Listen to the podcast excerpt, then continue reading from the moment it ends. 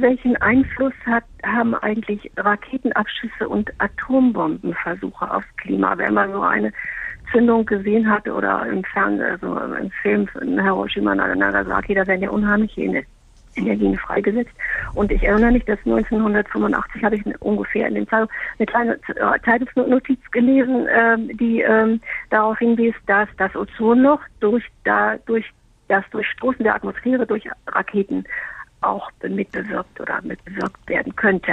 Fangen wir mit den Raketen und dem Ozonloch an. Äh, wo auch immer das drin gestanden haben sollte, ähm, schreiben Sie, wenn Sie die Notiz noch finden, dem entsprechenden Kollegen zurück, stimmt nicht. Ähm, die Raketen machen nichts am Ozon.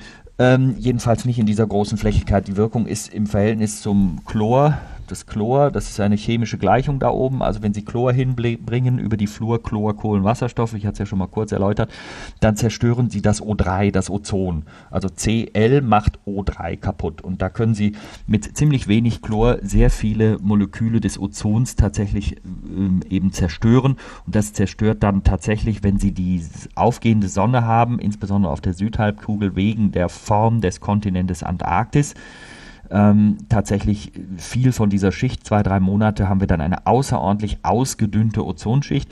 Das gibt es übrigens im Norden dieser Welt, also auf der Nordhalbkugel, viel weniger, weil wir nicht diese klare Struktur haben. Also Antarktis auf der einen Seite und Wasser drumherum.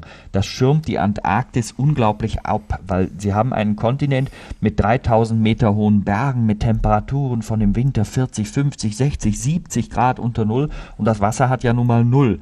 Und an dieser Thermokline, an dieser Temperaturgrenze äh, ist es für externe Luft, sagen wir mal, sehr schwer, sich da reinzumischen. Das ist eine abgeschlossene Zirkulation. Das zeigt auch sehr eindrücklich, äh, was die Atmosphäre so tun kann. Denn der ähm, die, die Fluorchlorkohlenwasserstoffe sind rein menschengemacht. Das Ozonloch ist rein menschengemacht, aber es findet vor allem über der Antarktis statt. Und da gibt es ja nun mal sehr wenige Menschen. Das heißt, das wird dahin transportiert und dann auf diese Weise wie so ein Kokon eingeschlossen. Das ist der erste Teil meiner kurzen Antwort. Jetzt noch der zweite zu der Rakete. Also, die Raketenabschüsse, das waren die 50er, die 60er Jahre, dann hat man ja Gott sei Dank mit überirdischen Atomtests aufgehört.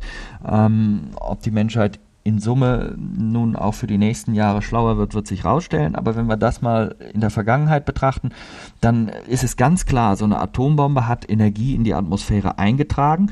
Letztendlich äh, sind vor allen Dingen dann aber eben äh, diese berühmten Fallouts die Gefahr gewesen. Das heißt, man hat einfach äh, atomare Teilchen da oben hingebracht und wenn sie dann irgendwelches Uran und andere Stoffe da haben, äh, dann fallen die irgendwann in bestimmte Gebiete wieder zurück und da haben wir dann natürlich Regionen, äh, wo Menschen zum Teil gefährlich krank geworden sind etc.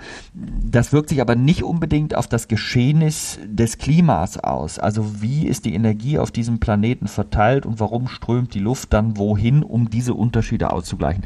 Da haben die damaligen Abschüsse auf die heutige Welt, auf die heutige Klimawelt definitiv gar keine Auswirkung.